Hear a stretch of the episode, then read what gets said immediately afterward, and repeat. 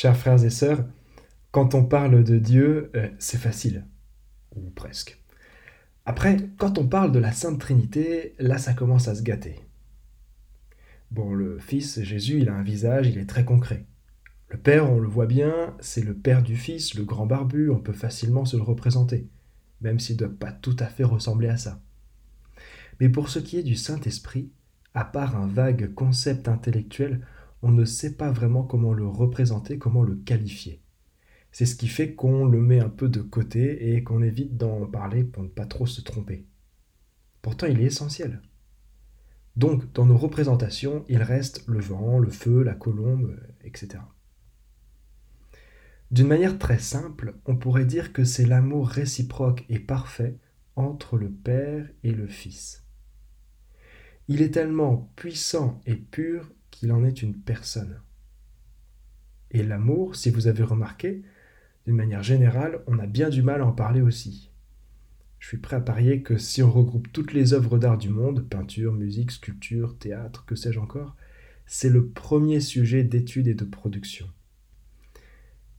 Même Jésus, quand il nous en parle dans l'Évangile, il est obligé de l'évoquer en citant les Écritures.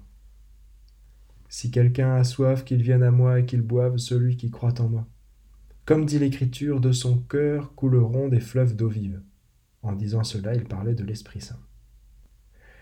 C'est d'ailleurs de cette manière que Saint Jean-Marie Vianney en parle comme d'une présence qui irrigue l'âme et lui donne d'être en communion avec le Père, dans un langage qui lui est propre.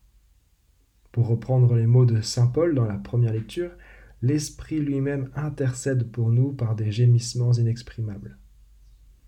Pour bien décrire qui est ce fameux Saint-Esprit, je vous livre le petit passage du Saint Curé d'Ars. Il est lumineux et suffisant pour comprendre beaucoup de choses. Je cite. Il s'agit de savoir qui nous conduit, si ce n'est pas le Saint-Esprit, nous avons beau faire, il n'y a point de substance ni de saveur dans tout ce que nous faisons. Si c'est le Saint-Esprit, il y a une douceur moelleuse, c'est à mourir de plaisir. Ceux qui se laissent conduire par le Saint-Esprit éprouvent une sorte de bonheur. Une âme qui a le Saint-Esprit ne s'ennuie jamais en présence de Dieu.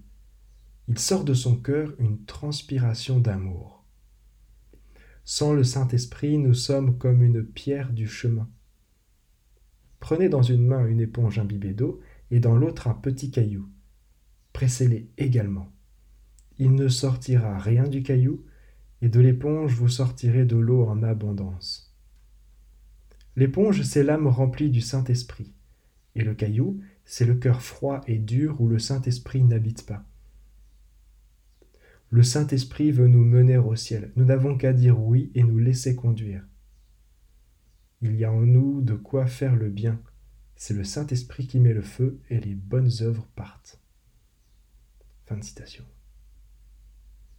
Pour résumer, on pourrait dire que l'Esprit Saint est celui qui nous rend heureux en goûtant dès maintenant un petit quelque chose du bonheur du ciel. Amen.